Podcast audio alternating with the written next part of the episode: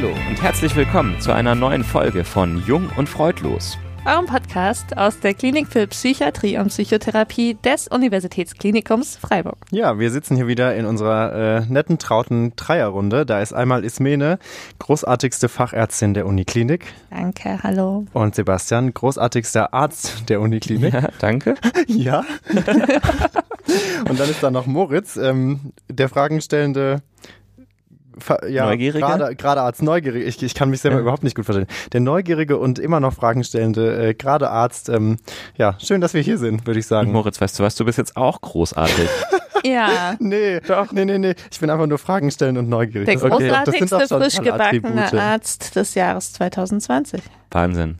Ja, Wahnsinn. 2020 hält ja nicht so viele gute Sachen für die meisten bereit, aber für dich schon. naja, Ja, schön, dass es auch Ausnahmen gibt. okay, Schön, kurze, dass wir hier sind. kurze Triggerwarnung, es wird eine alberne Folge. Genau. Wir sind in einer albernen Stimmung. Aber wir arbeiten an Ist uns. nicht despektierlich gemeint. Äh, unser Thema heute ist Dissoziation. Ähm, war ein paar Mal gewünscht von Hörerinnen und Hörern. Ähm, deswegen haben wir gedacht, wir widmen uns dem nochmal. Wir haben schon mal ein bisschen drüber gesprochen in der Folge zur Borderline-Persönlichkeitsstörung. Ähm, wenn ihr die noch nicht gehört habt, könnt ihr die jetzt natürlich auch noch anhören oder danach. Ähm, und dann wollten wir noch sagen, bevor wir loslegen, dass wir uns total gefreut haben, wie viele Reaktionen es zur letzten Folge, in der wir eine Gegendarstellung zum Tatort der ARD ähm, äh, zum Besten gegeben haben. Und wir fanden es total toll, wie viele ähm, Kommentare es gab, persönliche Meinungen, auch in beide Richtungen. Also es war echt cool. Es macht Spaß, mit euch darüber zu kommunizieren, zu hören, wie ihr die Sachen so seht. Hat uns wirklich bestärkt. Das war schön. Danke. Danke. Bevor wir in die Dissoziation einsteigen, unsere Oder-Fragen. Ich habe heute mal wieder Oder und Nicht-Oder für euch. Äh, ich würde sagen, let's go for it. Ismene, Disc Jockey, Disc Man oder muss ich dich fragen, Disc Woman? Weiß ich nicht. Mhm. Oder Disc Golf? Disc Jockey Ja? Hast du schon mal? ist, nee, aber, ähm, obwohl, nee, warte, du hast recht. Entschuldigung, ich bin ganz unkonzentriert heute. Ich habe gerade gedacht, das ist wenigstens was mit Musik, aber Disc Woman ja auch. Ja. Mhm. Also ich, ich sag vielleicht Disc Man, weil Mhm. äh, habe ich früher auch mal gehabt. So alt bin ich schon.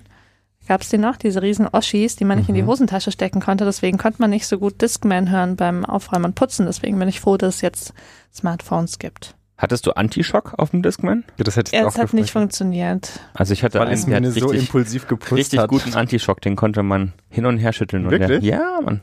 Richtig guter Wow. Antischock. Viel wert. Faszinierend. Was immer joggen mit einem Anti-Shock-Discman? nee. ding, ding, ding. Aber eigentlich ähm, viel, viel romantischere Erinnerungen habe ich noch an den Walkman. Mhm. So Der ist alt nicht bin ich nämlich sogar auch, Hatte ich dass auch wir einen noch. Walkman hatten. Coole Sachen. Cool, gell? Okay, Sebi, Dienstfahrrad, Dienstagsliebe oder außer Dienst? Also Dienstfahrrad. Ich habe mir so einen, einen Jobrad, ähm, mal gemacht und habe mir ein ganz tolles Fahrrad äh, zusammenstellen können. Und ich weiß jetzt ehrlich gesagt am Ende gar nicht, ob es günstiger war und ich bin noch ein bisschen zu faul nachzurechnen. Aber deswegen so. habe ich ein bisschen eine, einen Bezug zum Dienstrad. Ist auch Ja. lässig. Ich hatte da Ja. erst Dienstwagen stehen, da dachte ich, nee, ist irgendwie, Nee, nee. passt ja auch nicht. Freiburg fahren wir ne? schön mit dem Fahrrad zur Arbeit. Oh, ja. Mhm. Aber hättest du gern auch einen Dienstwagen? nee.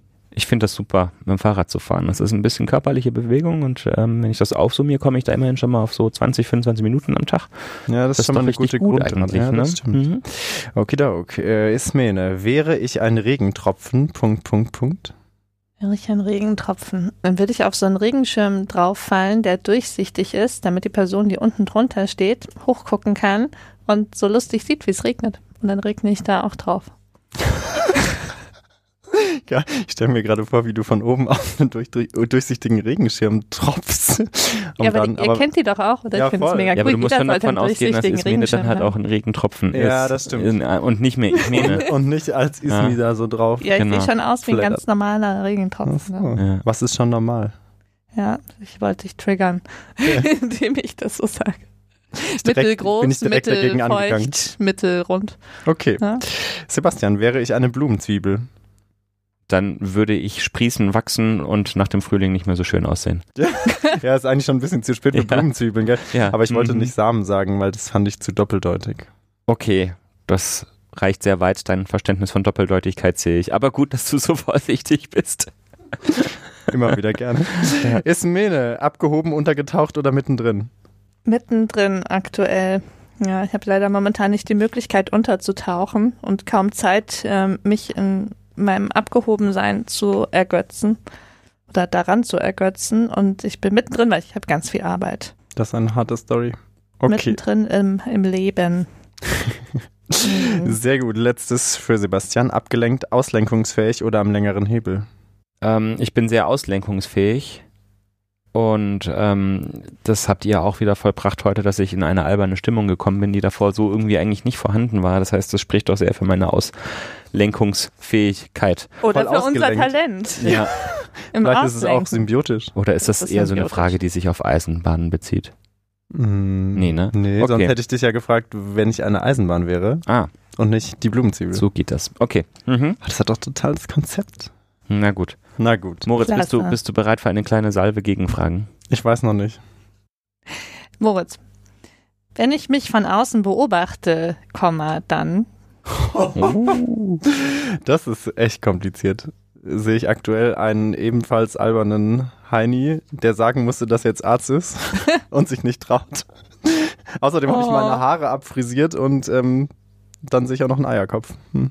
Oh Gott, Aber es ist schön, klingt aber selbstkritisch. Sehr selbstkritisch. Er ist ein wunderschöner Mhm. Eierkopf. Wunderschön, danke. Ja. Also ich finde, das steht hier das Abfrisierte. Finde ich auch. Ja. Ja, es ist jetzt für die Zeit auch mal ganz cool. Hm, schwitzt man nicht so drunter, ne? Genau. Okay. Moritz. Alice im Wunderland, Matrix oder die fabelhafte Welt der Amelie? Hm, Matrix. Ja? Mhm, voll. Bist du so eher so? Mhm, Ob ich jetzt so bin, puha. Ja? Aber ich fand Matrix irgendwie immer cool. Ja.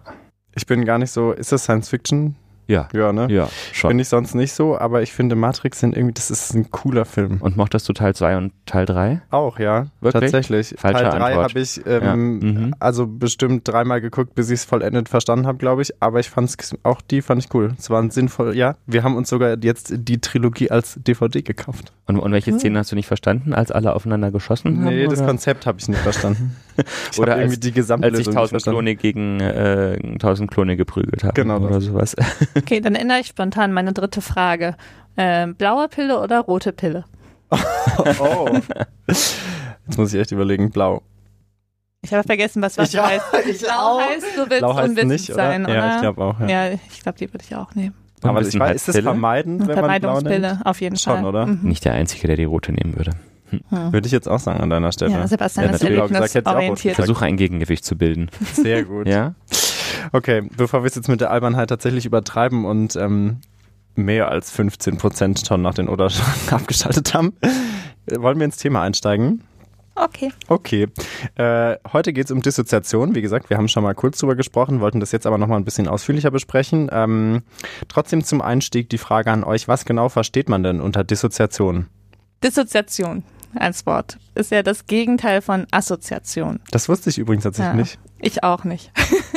Aber also ich habe nie, hab nie drüber nachgedacht, aber Nee. es ergibt tatsächlich Sinn. Denn normalerweise schafft unser Gehirn das ja irgendwie auf wundersame Weise, dass alle, ähm, ähm, alle Wahrnehmungen, die wir haben, also ähm, Sinneseindrücke, Gefühle und auch irgendwie Bewegungen, die wir selber vollführen, dass wir die irgendwie in unserem Kopf integrieren können und da äh, stimmige Zusammenhänge erzeugen Mhm. können. Und äh, bei der Dissoziation funktioniert das eben nicht mehr so gut. Das heißt, wir können nicht mehr so gut ähm, Bewusstseinszustände, Gedächtnisinhalte, ähm, unsere eigene Identität und unsere Wahrnehmungen äh, integrieren zu einem stimmigen Gesamtbild. Mhm.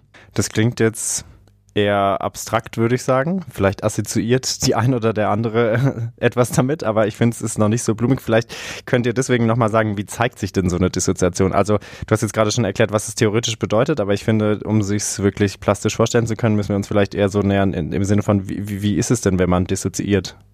Also das Phänomen Dissoziation kennen wir auch so ein bisschen ähm, normalpsychologisch. Und zwar ähm, kann man vielleicht ein bisschen versuchen, dem Begriff und der Vorstellung von dem Gefühl näher zu kommen, wenn man sich überlegt, ich bin zum Beispiel ähm, sehr müde. Und ähm, dann kann man schon mal so sich ein bisschen fühlen, als würde man neben sich stehen oder als wäre alles um einen herum gerade sehr surreal oder auch beim Einschlafen oder Mhm. Aufwachen, eben alles, was irgendwie so mit Schlaf und Müdigkeit zu tun hat, sind so Bewusstseinszustände, die relativ nah an dissoziativen Zuständen sind. Und da kann es eben schon auch mal passieren, dass man sich zum Beispiel irgendwie morgens nicht bewegen kann auf Anhieb oder dass man irgendwie einen Bewusstseinszustand hat, der noch ganz unklar ist, den man nicht so richtig versteht. Ähm, das sind halt meistens normalpsychologische Phänomene, die die meisten von uns schon irgendwie auch mal kennen. Ähm, die aber natürlich in der Ausprägung, in der Dauer noch sehr gering sind. Und ähm, mhm. das kann eben in, in pathologischen Situationen, kann sich das eben nochmal deutlich stärker, äh, steigern in der Qualität, in der Dauer.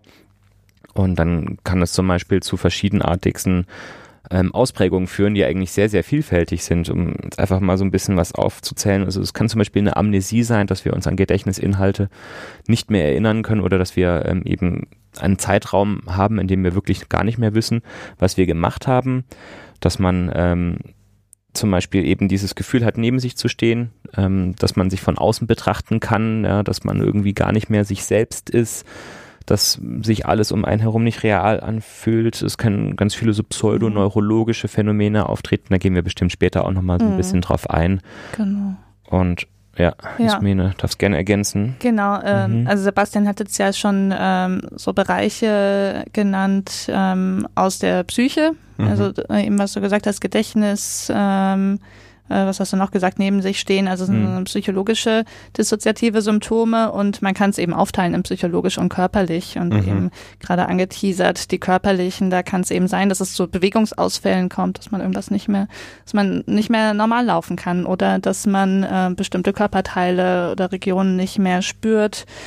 Ähm, und das kann sich eben steigern bis hin zu Krampfanfällen, die so ähnlich aussehen können wie epileptische Anfälle, wo man wirklich komplett die Kontrolle über Körperfunktionen verliert. Also ich glaube, das macht es auch so schwierig, sich was vorzustellen mhm. unter Dissoziation, weil wir haben so einen ganzen Blumenstrauß ähm, aus allen denkbaren ähm, Ereignissen mhm. aus, ja, aus ja. Psyche und ähm, dem Körperlichen, ähm, für die man aber eben keine, ähm, keine Ursache erkennen kann. Also ähm, anders als bei jetzt neurologischen Erkrankungen, wo man dann im Bild vom Kopf irgendwie sehen würde, ja. da gibt es eine Störung. Das ist da eben nicht der Fall. Aber die Ausprägung kann mannigfaltig sein.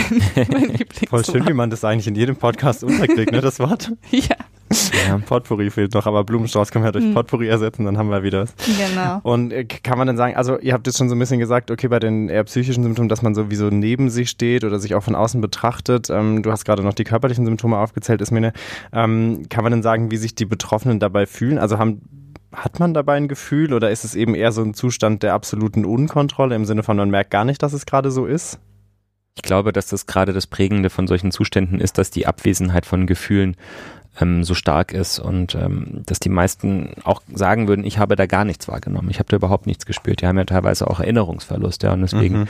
würde man ja so ein bisschen sagen, so dass das emotional-kognitive ähm, wird einfach so ein bisschen ausgeschaltet, ja, mhm. und man, man funktioniert automatisch und deswegen, also ich kann da jetzt natürlich nicht als ähm, Betroffener von sprechen und wie wir es eben schon angedeutet haben, ist es so wahnsinnig vielfältig, dass es sicherlich in anderen Bereichen auch immer wieder Gefühle geben wird, die die Leute dabei spüren, aber ähm, ich denke, viele werden nichts dabei spüren. Klingt jetzt so von der Grundvorstellung her schon mal relativ komplex. Kann man denn sagen, wann tritt denn so eine Dissoziation oder dissoziative Symptome, wann, wann können die auftreten? Ist es wie aus dem Nichts? Brauchst bestimmte Triggerfaktoren im Sinne von Auslösern oder ähm, ist es auch da so, so unterschiedlich wie bei den Symptomen selbst? Ja, also das ist auch unterschiedlich. Also Sebastian hat ja schon gesagt, dass äh, so leichtere dissoziative Symptome eigentlich auch jeder Mensch kennt. Mhm. Also ähm, es stand tatsächlich auch in dem Buch, das ich gelesen habe, 100 Prozent der allgemeinen Bevölkerung kennen solche Symptome. Und da können Auslöser, eben Sebastian hat Müdigkeit genannt, aber manche kennen es vielleicht auch vom Sport, wenn man irgendwie ganz lange äh, Dauerlauf macht, dass man dann irgendwann ähm, eine geringere Schmerzwahrnehmung hat oder so das Gefühl hat, das läuft alles ganz von alleine mhm. und man tut gar nichts mehr. Das Bewusstsein kann sich da einengen auf den Prozess, in dem man gerade drin steckt oder auch wenn man sich auf was ganz stark konzentriert, dann kann man wie so einen Absorptionszustand kriegen und man bekommt gar nicht mehr so richtig mit, was um einen herum passiert, so wie es Moritz bestimmt immer gegangen ist, wenn er auf sein Examen gelernt hat. Ja, ständig ging es ähm, mir so, ja, oder bei meinem Dauerlauf, ja. Kennt man ja unter Tunnelblick, ne? Genau, ja, genau. solche mhm. Dinge. Also da kann es ganz unspezifische diverse mhm. ähm, Auslöser geben. Und wenn wir jetzt von schwereren dissoziativen Symptomen sprechen, ähm, da gibt es schon typische Auslöser. Ähm, und ein anschauliches Beispiel wäre zum Beispiel, wenn man in eine Situation gerät, die einen unter Schock setzt. Also wenn man einen Unfall hat zum Beispiel, also einen ganz ausgeprägten Stressor mhm. erlebt. Mhm. Ähm, das wäre für eine akute Dissoziation ein Auslöser. Und ähm, Dann gibt's noch, äh, das haben wir gar nicht gesagt, ähm, das stellen wir vielleicht jetzt klar, also es gibt dissoziative Symptome mhm. und es gibt ähm, dissoziative Störungen. Das sind dann nochmal komplexere Bilder, ähm, auf die wir heute aber nicht eingehen, sondern wir gehen jetzt nur auf die Einzelsymptome ein. Mhm. Und ähm, aber für beides, sowohl die Symptome als auch die Störungen, sind zum Beispiel auch ähm, Traumata in der äh, frühen Lebensgeschichte mögliche Auslöser die dann, vor allem wenn sie wiederholt auftreten, ähm, dann auch zu nicht nur akuter Dissoziation, sondern auch zu so einer ähm, erlernten, wiederkehrenden Dissoziation führen können. So dass dann auch ähm, das zu einer Einschränkung werden kann, weil man mhm. dann irgendwann auch ähm, bei ich sag mal, niederschwelligeren Auslösern ähm, auf ganz unspezifische Reize mit einer Dissoziation unter Umständen reagiert. Okay. Wo es dann auch nicht mehr sagen wir, nicht mehr hilfreich ist. Okay, aber das heißt, auch da ist es schon so, dass es grundsätzlich äh, ganz viele verschiedene Situationen äh, gibt, in denen man sich vorstellen kann, dass ein Mensch dissoziieren oder dissoziative Symptome erleben kann. Ähm, kennt man das denn, also merken Betroffene vorher, dass das jetzt sozusagen kommt oder sich anbahnt? Gibt es so eine Art ich, sag mal in Anführungszeichen Aura, wie man es jetzt von der Migräne zum Beispiel kennen würde oder auch Menschen, die an einer Epilepsie leiden zum Beispiel, das ab und zu berichten? Oder ist es eher so, Schnipp und dann ist die Dissoziation da. Also ähm, was PatientInnen oft berichten, ist, ähm, dass das wie aus dem Nichts kommt und dass es gar keinen Auslöser gibt. Ähm, das zeigt sich aber oft ähm, im therapeutischen Prozess, dass man das schon trainieren kann, da Frühwarnzeichen zu erkennen. Okay. Die muss man sich dann natürlich erstmal mühsam erarbeiten. Also man muss erstmal sozusagen selber lernen, was sind denn bei mir sozusagen Anzeichen, dass jetzt äh, dissoziative Symptome auftreten können. Genau. Okay. Und ähm, das kann man zum Beispiel machen mit, äh, mit Verhaltensanalysen, da haben wir auch schon mal drüber gesprochen, glaube ich, im Zusammenhang mit äh, Borderline. Ah, ich bin mir nicht ganz sicher. Auf jeden Fall. Das heißt, man würde das so machen, dass man sagt, wann war denn die letzte Dissoziation? Mhm. Und ähm, für den Zeitraum der Dissoziation selbst kann man sich vielleicht nicht unbedingt erinnern, aber dann ähm, erarbeitet man, was war denn vorher alles? Mhm. Und dann kann sich herausstellen, dass vorher doch einige Dinge waren, die ähm, ja, die stressreich waren oder die einen vielleicht auch anfällig gemacht haben für Dissoziationen. Und wenn man das oft genug gemacht hat, dann lernt man auch ähm, schon früher die Aufmerksamkeit drauf zu richten. Und man kann dann sogenannte Nebelchecks machen, dass man einfach sagt, um sicher zu gehen, dass ich den Zeitpunkt nicht verpasse, muss ich halt jede Stunde in mich mal reinhorchen äh, und mhm. gucken, ob es mögliche Frühwarnzeichen gibt, ob ich zum Beispiel schon beginne, ähm, mich anders zu fühlen, irgendwie mich mehr neben mir zu fühlen und dann, ähm, dann kann man das quasi rechtzeitig merken, bevor es soweit ist. Aber meistens ist die, die Grund, ähm, der Grundzustand, dass das scheinbar aus dem Nichts kommt. Okay. Hm. Und wenn, so wenn ich, wie ich dich jetzt gerade verstehe, sind so diese Frühanzeichen auch eher komplexere individuelle Dinge, die jeder Mensch so ein bisschen für sich spüren muss. Was ist das denn bei mir besonders? Also man kann nicht sagen, viele spüren ein Kribbeln im in der Hand oder Flimmern vor den Augen, eben wie man es jetzt vielleicht von der Migräne oder so kennen würde, sondern es ist eher was Individuelles, äh, Dissoziationsassoziiertes auch.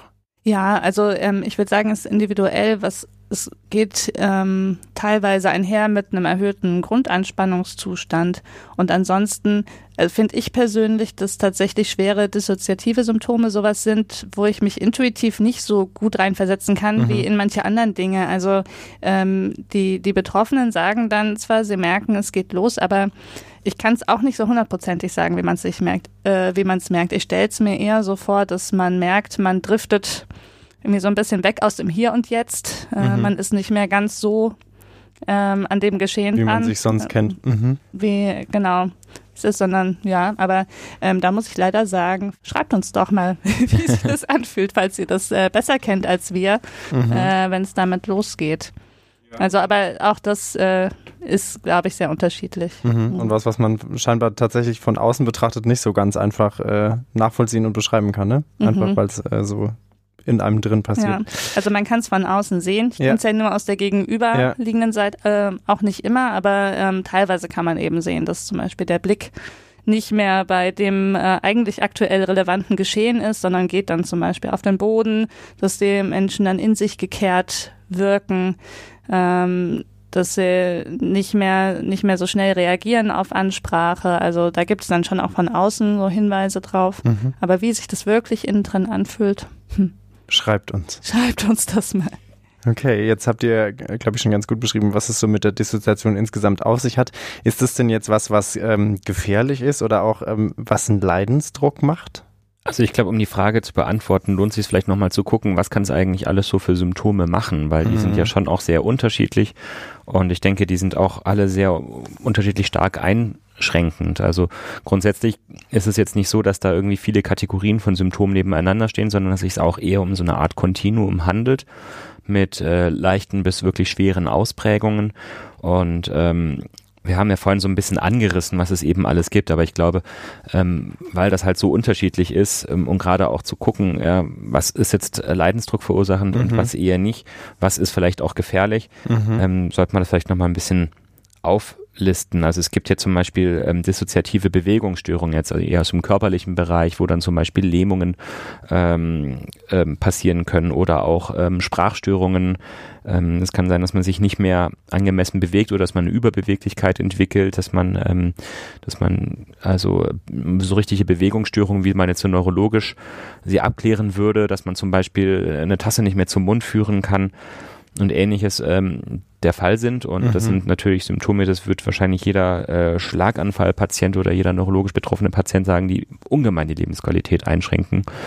Kann man sich vorstellen, ja. Kann man sich vorstellen, genau. Und ähm, das kann eben so ähm, passieren ähm, bei Dissoziation. Ja, und das ist auch wichtig, die dann auch gegenüber was ähm, real körperlichem abzugrenzen. Ja. Es können aber auch Sensibilitätsstörungen eine Rolle spielen. Ähm, es können Krampfanfälle passieren, also wie äh, richtige epileptische Grand ähm, mit Sturz, mit ähm, Krampfen, auch in, in unangemessenen und gefährlichen Situationen. Also das ist auf jeden Fall ein Punkt, an dem die Krankheit sehr gefährlich, gefährlich werden kann. Ich denke, was noch ein weiterer Punkt ist, was sicherlich auch gefährlich ist, ist die ähm, sogenannte Fug. Ähm, das ist ein ganz besonderes Phänomen, was ich jetzt irgendwie auch wirklich nur in der Literatur beschrieben gefunden habe, was mir so nicht bekannt ist. Und bei Breaking Bad. Und bei Breaking Bad. Bei Breaking State. Bad, echt? Ja. Ja, ist mir eine Erleuchtung uns mal kurz. Ja. ähm, ja, das ist lange her, dass ich gesehen habe. Wie heißt nochmal unser ähm, Drogenproduzent aus Breaking Bad? Walter. Walter. Genau, Walter hat ähm, an einer Stelle einen Fugue State ähm, inszeniert. Er hatte ihn nämlich nicht wirklich, aber das hat ihn davor bewahrt, schon zu einem wesentlich früheren Zeitpunkt aufzufliegen und verknackt zu werden, weil er Ach, irgendwie nackt äh, in, aus der Wüste, äh, aus der Wüste mhm. kommt und sagt, Ach, stimmt. Äh, oh, I don't know, I don't know what happened. I must have been in a fugue state. So.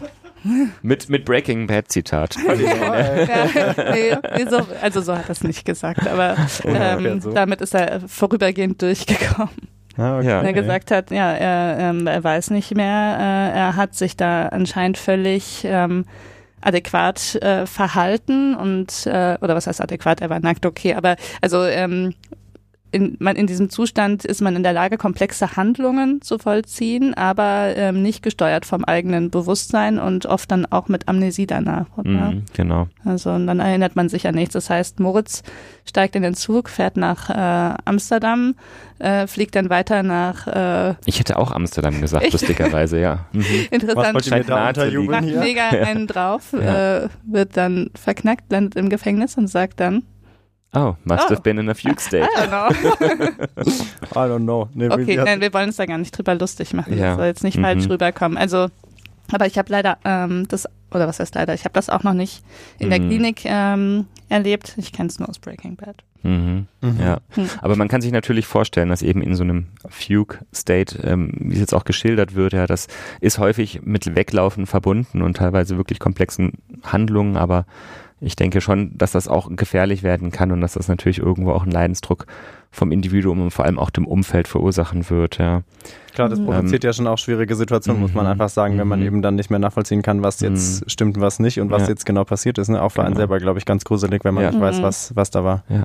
Mhm. Genau. Und ähm, wir haben noch so ein paar weitere Sachen, die ich jetzt noch kurz einfach sagen würde. Es gibt den dissoziativen Stupor. Das ist also so ein so ein Erstarren, ein ein Freezing oder eine dissoziative Trance, in der man eben in so einem Zwischenzustand festhängt, in dem man aber auch nicht mehr wirklich erreichbar ist. Es werden auch Besessenheitszustände beschrieben.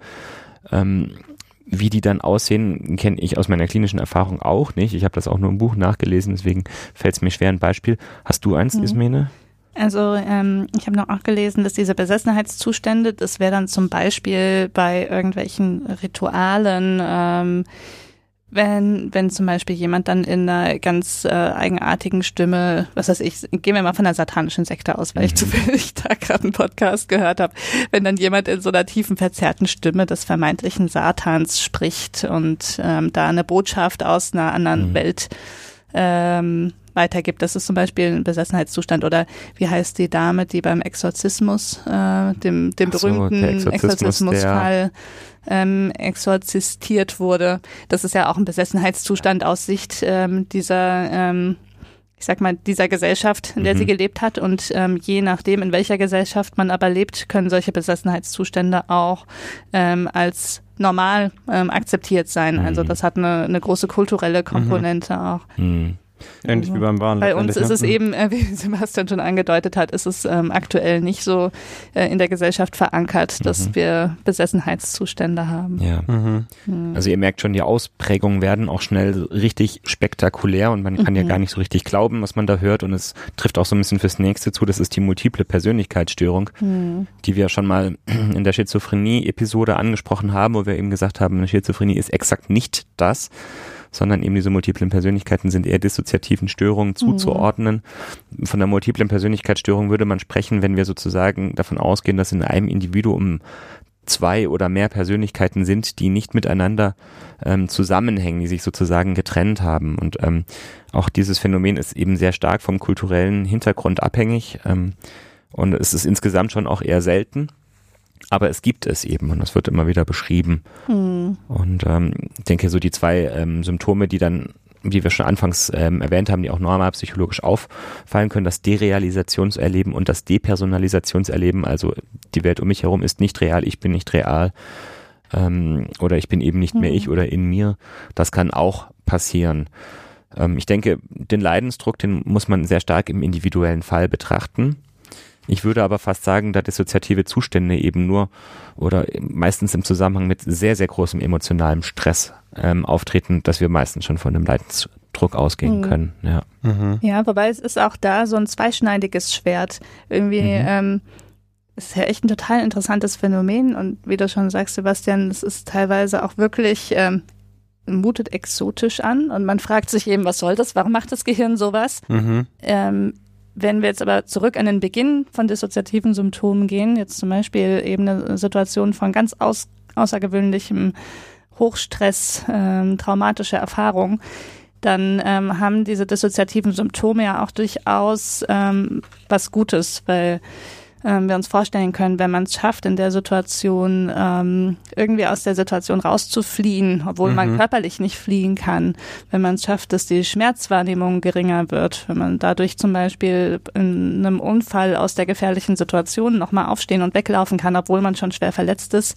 dann ähm, können dissoziative Symptome ja auch lebensrettend sein. Mhm. Und ich glaube, das ist auch wichtig zu verstehen, ähm, gerade wenn es dann im späteren Leben vielleicht zu einer Chronifizierung und zu einem Leidensdruck kommt, ähm, dass die Symptome ursprünglich schon auch mal nützlich gewesen sind in mhm. aller Regel. Und ähm, eben das Problem ist halt, wenn sich das so einschleift ähm, und, äh, und immer mehr wird und ständig passiert, auch wenn gar keine reale Gefahr mehr da ist, dann kann es eben umschlagen, so dass man sich eher durch die Dissoziation gefährdet, weil dann häufig auch Handlungen unternommen werden, die dann nicht mehr der bewussten Steuerung unterliegen, weil äh, dann auch zum Beispiel, wenn die Schmerzwahrnehmung ähm, runtergesetzt ist, das dann mit selbstverletzendem Verhalten zusammenfällt, dann kann man sich eben auch gewaltig verbrühen und ähm, was weiß ich nicht alles, äh, wie sich selbst verletzen und merkt aber erst im Nachhinein, wie heftig das eigentlich war. Mhm. Ähm, insofern ähm, hat es beides. Zwei Seiten tatsächlich. Mhm. Ja, genau. ja, muss man echt sagen, ja. Also die Gefahr auf der einen Seite und auch eben die, der Leidensdruck, der dadurch entsteht, aber eben grundsätzlich vielleicht auch Nutzen oder wenn man es Nutzen nennen kann, aber einen gewissen mhm. Benefit. Ähm, durch die dissoziativen Symptome. Ähm, was ich mir auch vorstellen kann, dass äh, vor allen Dingen auch dieses, dass man eben nicht nachvollziehen kann, was da jetzt war, das ist doch sicherlich auch mit dem hohen Leidensdruck verbunden, oder? Also klar, äh, Walter hat es jetzt vielleicht geschickt für sich eingesetzt, ähm, das vorzuwenden, aber wenn ich mir jetzt vorstelle, ähm, jemand äh, schildert mir dann, was ich vielleicht gemacht habe und ich kann dazu einfach gar nichts sagen. Ich kann weder sagen, nee, war auf keinen Fall so, noch war so, ich habe es ja gemacht. Das ist ja schon auch irgendwie ein fieses Gefühl, stelle ich mir vor. Einfach so diese so eine Hilflosigkeit, weil man eben, was du auch gesagt hast, dass man diese Kontrolle über die Handlung verliert. Absolut. Ich glaube, es ist auch sehr schambehaftet in vielen Fällen. Und leider verhindert es ja auch ähm, neues Lernen dann in der Situation. Also deswegen ist Dissoziation auch im Rahmen von Psychotherapie problematisch, weil äh, im schlimmsten Fall war man dann die ganze Therapiestunde dissoziiert und mhm. kann gar nichts daraus mitnehmen. Das heißt, es erhält sich dann irgendwie auch wieder von alleine aufrecht. Okay, jetzt haben wir viel über ähm, Gefahren, Nicht-Gefahren und Nutzen von der Dissoziation ähm, jetzt, äh, gesprochen. Jetzt muss ich vielleicht gerade nochmal für, damit wir es schwarz auf weiß sozusagen, kann man schwarz auf weiß sprechen? Ja, schwarz mhm. auf weiß haben. Ähm, wie ist es nochmal mit den Erinnerungen an den Zustand? Ist der immer weg? Oder kann man sich manchmal trotzdem dran erinnern? Weil wir jetzt gerade auch gesagt haben, der Leidensdruck durch äh, die Tatsache, dass man eben nicht so richtig sagen kann, was man da jetzt eigentlich getan hat. Ist es immer so oder ist es nicht immer so? Immer ist immer falsch. Ach so, okay, ich habe zu suggestiv gefragt, Verzeihung. nee, es ist nicht immer so. Also, ähm, wie wir vorhin schon gesagt haben, bei manchen Sorten von dissoziativen Symptomen ist es, gehört es ganz typisch dazu, dass man sich nicht erinnert. Also bei der dissoziativen Amnesie oder bei dieser, bei dieser Fugue State, wie hast du es genannt auf Deutsch? Fug. Fug. Das ist französisch, aber. Fug. Fug. Fug. Die, die Franzosen sagen ja. wahrscheinlich Füge. Wahrscheinlich. Genau, aber ähm, bei anderen dissoziativen Symptomen kann man sich auch dran erinnern. Und es gibt auch irgendwie so für mich das gefühlte Gegenteil.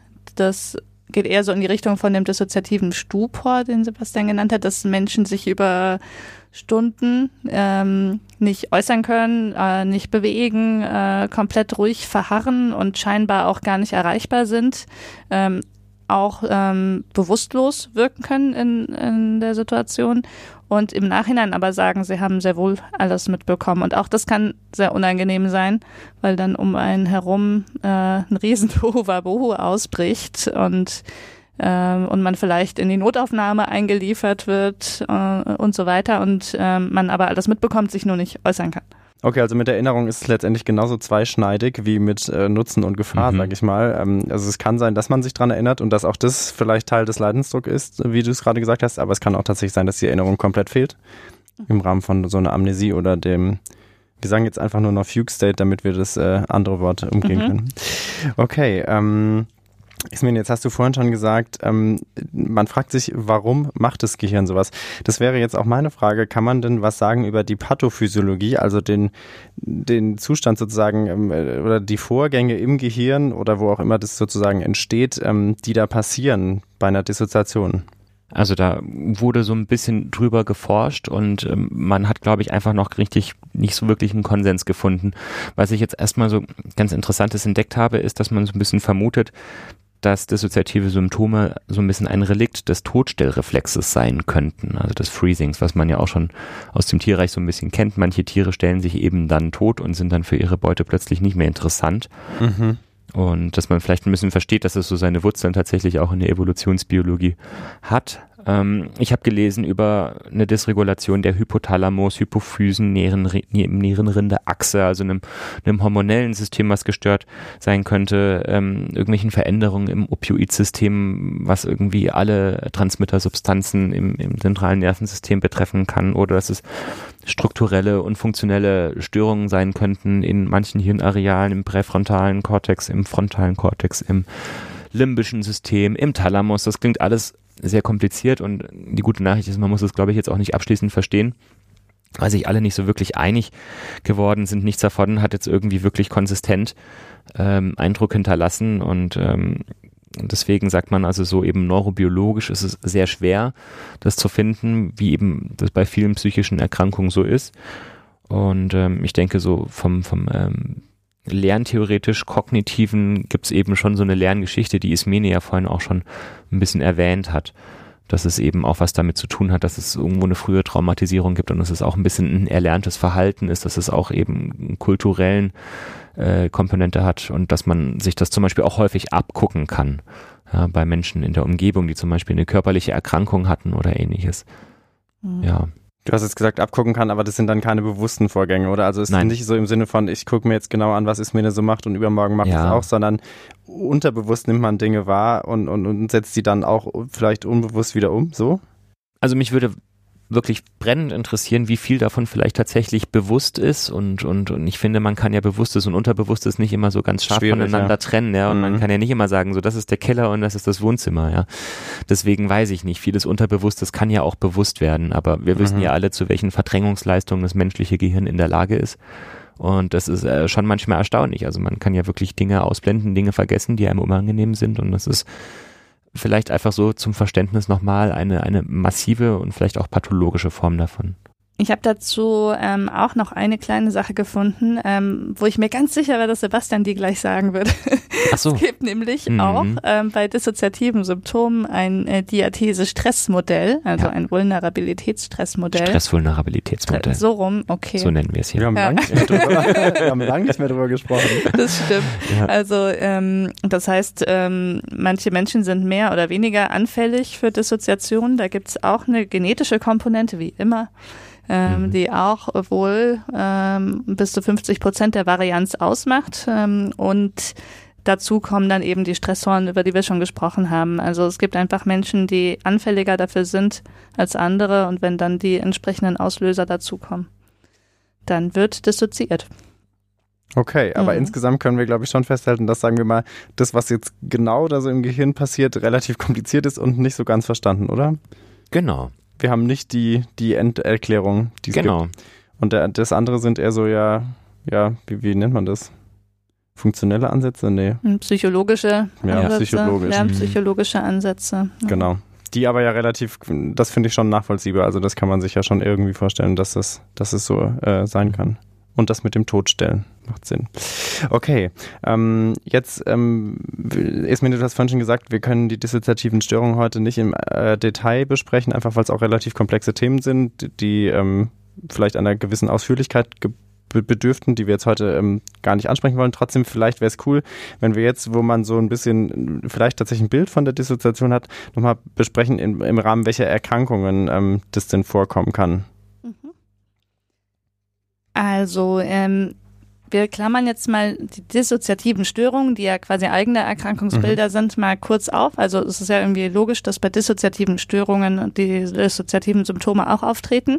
Aber jetzt mal bei allen anderen psychiatrischen Störungsbildern ähm, können diese Symptome auch auftreten. Und da gibt es ein paar, wo es besonders typisch und klassisch ist. Also das sind zum Beispiel die Borderline-Persönlichkeitsstörung. Haben Deswegen wir. Mhm. sind wir da schon mal Mal über das. Thema gestolpert. Mhm. Und dann aber auch Panikstörung. ich würde das vielleicht sogar weiterfassen. Also alles, was mit großer Angst, Mhm. Panik zu tun hat, ähm, hängt da auch mit zusammen. Mhm. Und ähm, das stand jetzt in meiner Quelle gar nicht drin, aber ich fresse einen Besen, wenn es nicht so ist, bei Traumafolgestörung. In meiner stand Das ist drin. auch ganz typisch. Ich habe wahrscheinlich den Satz nicht zu Ende gelesen oder aufgehört hier Ja. zu schreiben. Ja, genau. Also ähm, da auch ganz klassisch. Mhm. Die drei. Ähm, und ähm, ich würde aber sagen, eben bei depressiven Störungen, bei psychotischen Störungen ähm, treten auch immer wieder für uns sichtbare auch dissoziative Symptome auf. Mhm. Beziehungsweise manche von denen sind auch nicht so ganz scharf abgrenzbar. Zum Beispiel Derealisation, Depersonalisation gelten je nach Ansichtssache nach, als dissoziative Symptome oder auch als Ich-Störungen Mhm. ähm, die eben ähm, typische Psychosesymptome sind. Ähm, deswegen kann man da auch schön Mhm. drüber streiten. Ich habe übrigens noch gelesen, dass es auch häufig noch bei der narzisstischen Persönlichkeitsstörung auf, so. auffällt, genau. Und dass, dass die histrionische Persönlichkeitsstörung früher auch noch so ein bisschen Ja. ähm, damit reingezählt wurde, als es noch Hysterie Mhm. genannt wurde. Stimmt, das ist ja, Ja. eigentlich total, ähm, klingt total plausibel. Es gibt so, so frühe Fallbeschreibungen Mhm. von Sigmund Freud und Konsorten. Charcot, dem Lehrer von Sigmund Freud. Genau, Ja, und da mhm. ging es ja häufig um Hysterien. Das stimmt. Warum äh, taucht das eigentlich nicht in meiner Quelle auf? Vielleicht, weil es insgesamt nicht so häufig ist wie die anderen Störungsbilder. Ja, weil man ja versucht hat, damals den Hysterie-Begriff, den manche vielleicht euch auch noch von euch auch kennen, eben versucht hat, so abzuschaffen und aufzuteilen. Und Hm. daraus ist ja eben unter anderem auch ähm, histrionische und narzisstische Persönlichkeitsstörung Mhm. hervorgegangen. Auf der anderen Seite die dissoziativen Persönlichkeitsstörungen und Somatisierungsstörungen sind Mhm. auch noch aus der Kategorie hervorgegangen. Ja. Auch wieder so ein Beispiel für diese Entwicklung der mhm. Psychiatrie letztendlich auch, ne, dass man eben äh, so ein ganz ursprünglich hat man irgendwie was benannt und dann hat man versucht, es irgendwie weiter aufzudröseln, umzubenennen oder anders einzuklassifizieren. Ähm, und heute beschreibt man es vielleicht einfach auch nochmal auf eine andere Art und Weise oder sieht es in einem anderen Kontext. Genau, mhm. und da sind wir, glaube ich, einfach auch noch nicht am Ende. Wahrscheinlich ja. nicht. Mhm. Ja. Wir machen ja die meisten Podcast-Folgen in 50 Jahren eh nochmal und sprechen dann nochmal drüber, wo wir heute stehen. Genau. Dann können wir Mit auch das ja da alter aufnehmen. Stimme dann. Genau. Hallo, ja, cool. Ja, genau. Kannst mir Ob gut du vorstellen. dann neugierig und Fragen stellen bist. Ja, ich hoff's, ich mhm. hoff's. Ich gebe mir Mühe. Okay, ähm, jetzt, jetzt eine, eine ganz schnelle Frage. Ist es denn jetzt ähm, was Häufiges? Sie hat gerade aufgezählt, im Rahmen welcher Erkrankung das vorkommen kann, dass es eigene Störungen gibt, die sozusagen mit Dissoziation assoziiert sind. Ähm, aber ist es was Häufiges? Seht ihr das häufig im Alltag? Definitiv. Also in der psychiatrischen Klinik ist was Häufiges. Ich habe das ähm, auch, das habe ich hier ganz oben stehen, das habe ich gar nicht gesagt. Ähm, das ist auch tatsächlich so, dass in der ähm, stationären Patientenkohorte, dass, es, äh, dass da dissoziative Symptome nochmal viel häufiger sind. Mhm als bei ambulanten Patienten und als in der gesunden Bevölkerung. Äh, mhm. Hat gesagt, also bis zu 30 Prozent der stationären PatientInnen haben dissoziative Symptome und das deckt sich schon auch also ja. mit der ja, so mit der Wahrnehmung im Alltag. Genau, die Gesamtprävalenz in der Bevölkerung zum Beispiel wird mit 1,4 bis 4,6 Prozent angegeben. Also von schweren dissoziativen Symptomen. Ja, genau. was auch wirklich sehr häufig ja. ist und mhm. ähm, sind etwa dreimal mehr Frauen betroffen als Männer. Aber tatsächlich also ein Phänomen, was jetzt keine Rarität ist, muss man sagen, ne? Mhm. Aber was da vielleicht zum Tragen kommt, was ihr schon die ganze Zeit beschrieben habt, dieser Blumenstrauß macht es natürlich ein bisschen schwerer zu fassen, weil wenn man jetzt wieder so denkt, Bluthochdruck ist halt Bluthochdruck, aber wenn man jetzt die Brand mhm. Bandbreite der dissoziativen Symptome betrachtet, dann sieht man wahrscheinlich äh, die einzelnen Symptome für sich gar nicht mhm. so häufig, sondern eher den Zustand sozusagen in seinen verschiedenen Spielarten, oder? Man erinnere sich auch an die Aussage von Ismene, dass 100 Prozent der Bevölkerung dissoziative Phänomene kennen, die wir jetzt mhm. eben nicht Symptome nennen, Stimmt. aber genau. das Leichtere, ist halt ja. auch einfach eine Frage, wo legen wir die Schwelle? Ja. Mhm. Also man fragt ja auch nicht nach jedem dieser Symptome bei jeder Aufnahme.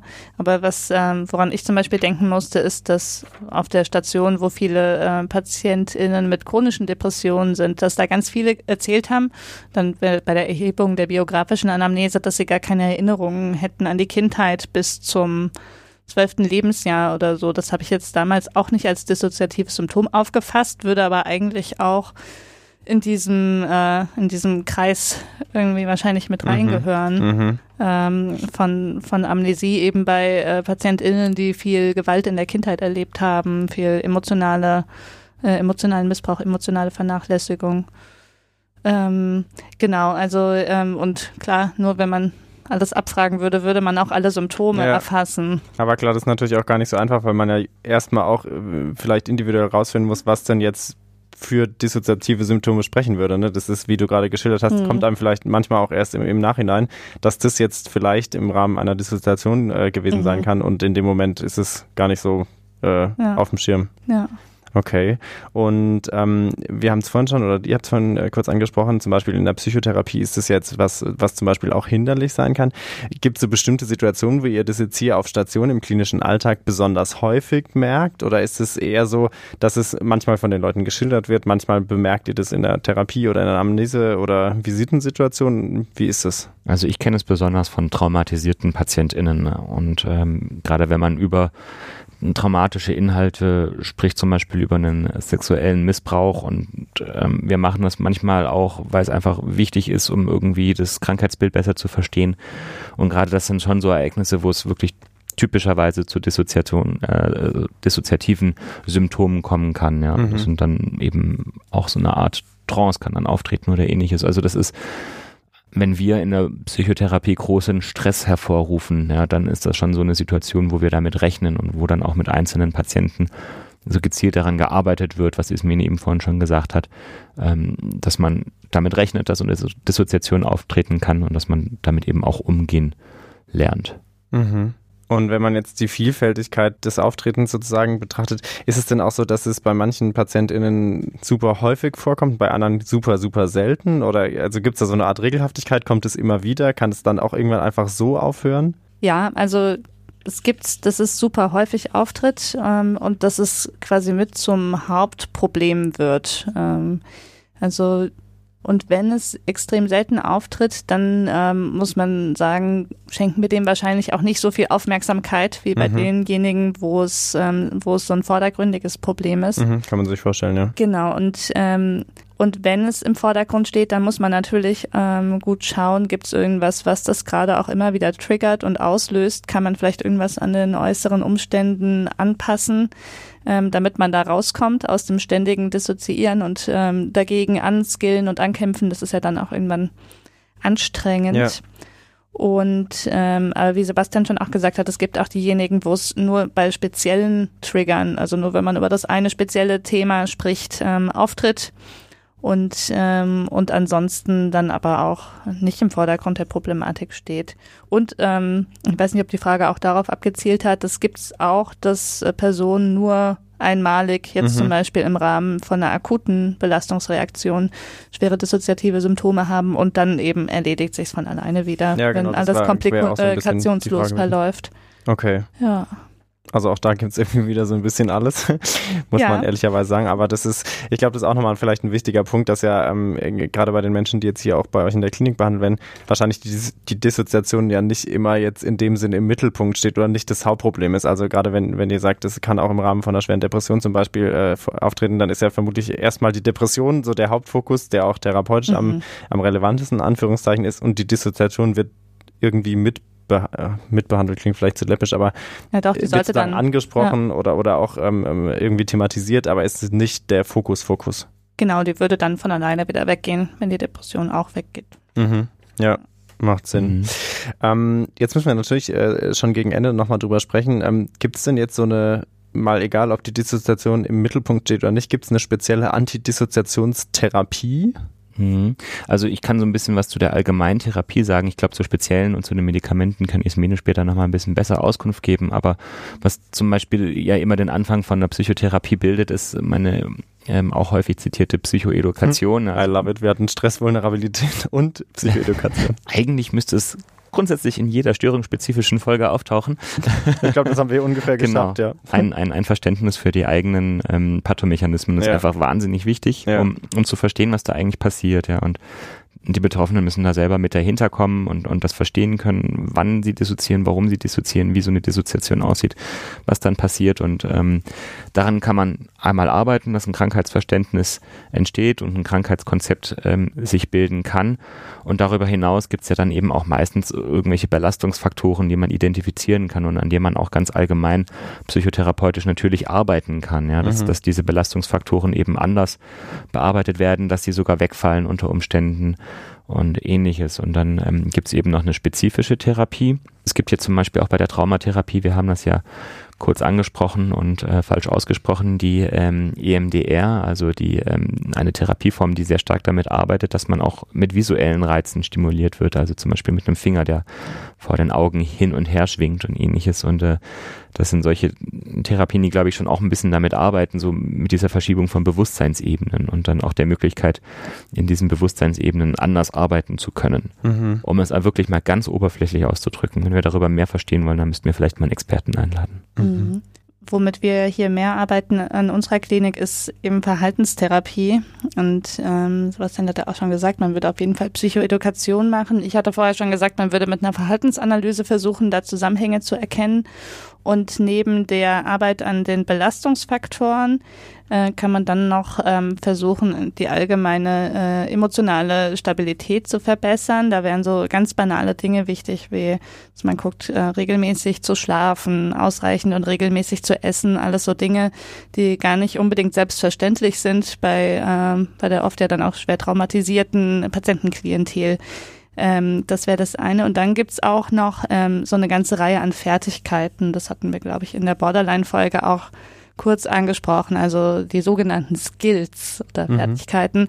Und ähm, da gibt's eben auch welche, die ähm, speziell gut gegen Dissoziation wirken sollen. Es sind dann oft starke körperliche Reize, hat oft auch mit körperlicher Aktivität zu tun, wo es wirklich darum geht, sich äh, zu spüren mhm. und damit eben auch die Verbindung zum Hier und Jetzt und äh, zu den Sinneswahrnehmungen möglichst zu stärken. Also das wäre noch was, was mir zu den Therapien einfallen würde. Mhm. Ganz kurz, du hast gesagt, sich selber mhm. spüren, körperliche Reize, die, die man sich selber dann setzt sozusagen oder wie muss man sich genau. das praktisch vorstellen? Ja, genau, weil es geht ja darum, dass man selber möglichst handlungsfähig wird und mhm. das besser steuern kann. Also das sind dann ähm, teilweise einfach auch wirklich anstrengende Sportübungen ähm, oder auch schon ganz schön schmerzhafte ähm, Reize, die man setzen kann, aber eben ohne sich zu verletzen. Mhm. Zum Beispiel kann man über so eine fiese, ähm, kannst du vielleicht vorstellen, wie so ein Besenstiel, kann man da einmal mit seinem Fuß im Stehen drüber rollen und so. Das tut ganz schön weh, aber das verletzt auf keinen Fall irgendwas und das mhm. kann dann auch helfen, ähm, wieder ins Hier und Jetzt zu kommen. Oder der absolute Klassiker ist ja Ammoniak ähm, was, ähm, was zwar auf die Dauer, weil man es exzessiv benutzt, nicht ganz unschädlich ist. Wenn man an Ammoniak riecht, dann kann man sich auch die Schleimhäute ganz schön verbrauchen, aber Ammoniak wird auch häufig benutzt, wenn jemand schon starke dissoziative Symptome hat und gerade nicht mehr richtig erreichbar ist. Wenn man dann das Ammoniakfläschchen oder so ein Wattebausch mit Ammoniak dran unter die Nase hält, ein bisschen zufächert, das setzt halt einen starken Reiz am mhm. Nervus. Trigeminus. Trigeminus. Mhm. Und ähm, das ähm, ist oft ganz effektiv, um jemanden unmittelbar dann auch wieder rauszuholen mhm. aus der Dissoziation. Mhm. Ist dann in dem mhm. Sinn keine längerfristige Therapie, sondern nee. eher so darum, dass man in dem Moment das aus der Dissoziation, ja. ich sag mal in Anführungszeichen, zurückkommt. Genau, das ist ganz kurzfristig und mhm. ähm, dient aber dazu, dann ähm, zum Beispiel aus einer ungünstigen Situation jemanden überhaupt wieder rausbringen zu können. Zum Beispiel Dissoziation im Zimmer der Behandlerin in der Therapiestunde, ja, ja. Ähm, die ja, sich anders sich nicht ähm, auflösen lässt oder auf dem Flur der Station mhm. oder ähm, auch wenn also es gibt auch äh, PatientInnen, die das in ihrem Skills-Koffer drin haben, die schon auch noch selbstständig Ammoniak verwenden können, wenn sie merken, ähm, das geht jetzt ganz stark in Richtung ähm, Dissoziation und alles andere hat jetzt nicht geholfen. Also mhm. wir empfehlen aber nicht, das jetzt regelmäßig und dauerhaft zu machen. Ja. Genau. Ähm, das ist das. Und bei den Medikamenten habe ich auch versucht, ein bisschen was nachzulesen. Also es wurden da einige Substanzen schon untersucht, die ganz interessant waren. Äh, eine, die ähm, in das Opioidsystem äh, eingreift, nämlich Naltrexon. Das ist ja eigentlich so ein äh, Gegenmittel gegen, ähm, gegen ein zu viel von Opi äh, Opiaten, mhm. was wir benutzen, wenn jemand sich vergiftet hat zum Beispiel ähm, das aber auch psychische Effekte hat. Nur ähm, kann ich sagen, also ähm, in der bisher noch sehr dünnen Studienlage, also da gibt es einfach nicht besonders viele, konnte jetzt noch nicht bewiesen werden, dass es besser ist als Placebo ähm, gegen Dissoziationen, aber da ist sicher noch mehr Forschung vonnöten. Mhm. Serotonin-Wiederaufnahmehemmer, da ist es eine ähnliche Geschichte, die wurden auch schon mal untersucht in dem Zusammenhang, ist aber auch noch nicht so richtig bewiesen und was, also was bei mir hängen geblieben ist als noch am ehesten vielversprechende Substanz, weil die einfach wohl auch Effekte im Hinblick auf Anspannung und selbstverletzendes Verhalten hat. Das ist Clonidin, das ist eigentlich ein Blutdruckmittel. Das benutzt man aber in der Psychiatrie auch öfter, weil das so zentral dämpfende Eigenschaften hat. Und ähm, das äh, kann man probieren. So richtig bewiesen, äh, wenn ich das alles richtig verstanden habe, ist jetzt ähm, ein starker Vorteil gegenüber Placebo zwar auch noch nicht, aber das ist was, was wir tatsächlich auch immer mal probieren äh, zur Erleichterung, wenn es einfach sehr große Anspannung mhm. und immer wieder Dissoziationen gibt. Wir nennen es auch manchmal Stressfresser.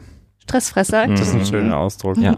Äh, ganz kurz dazu, äh, zentral dämpfend heißt zentrales Nervensystem. Ne? Also ja. das Zentrale bezieht sich in dem Fall auf sozusagen im Gehirn oder im zentralen genau, Nervensystem. Genau, ja stimmt, das ist wieder mhm. Medizinerjargon, weil viele Blutdruckmedikamente, die setzen äh, woanders an im mhm. Körper und nicht im Gehirn. Genau. Und da ist mhm. eben das Clonidin. Zentraler Alpha-2-Rezeptorblocker. Ja. Herr Professor. Oh mein Gott. ja, wir haben uns jetzt umbenannt in den äh, Pharmakologie-Podcast wie nennen wir uns? Jung und. Truff. Jung und Druck gefällt mir. Jung und Alpha 2. Mhm. Ähm, genau. Okay, was, was glaube ich jetzt rauskam, also Medikamente scheint jetzt, es gibt nicht die typische Antidissoziationspille tatsächlich, ne? Es ist eher was, was, was psychotherapeutisch, äh, psychoedukativ angegangen wird. Macht ja jetzt so vom mhm. Verständnis, mhm. finde ich, auch Sinn. Auch über das, was wir vorhin gesprochen haben, dass man sozusagen irgendwie erlernen sollte, ähm, bei sich selber auch so eine Art Frühwarnsymptome wahrzunehmen. Auch dafür muss man ja erstmal die Erkrankung gut kennen. Ne? Also auch dafür ist wahrscheinlich die Psychoedukation Dissoziation ganz unerlässlich. Und ähm, dann geht's, äh, wie du gesagt hast, ist mir vor allen Dingen darum, dass man möglichst eigenständig und gut damit umgehen kann in seinem Alltag, dass es halt einen nicht einschränkt. Genau. Und das ist ja, kann man sich ja, ja mit, mit psychotherapeutischen Maßnahmen ganz gut vorstellen eigentlich. Genau, dass man am besten den Fuß in die Tür kriegt, bevor man nicht mehr handlungsfähig mhm. ist. Das Oder eben den Fuß auf den Besenstiel, auf wenn ich dich richtig verstanden habe. Genau.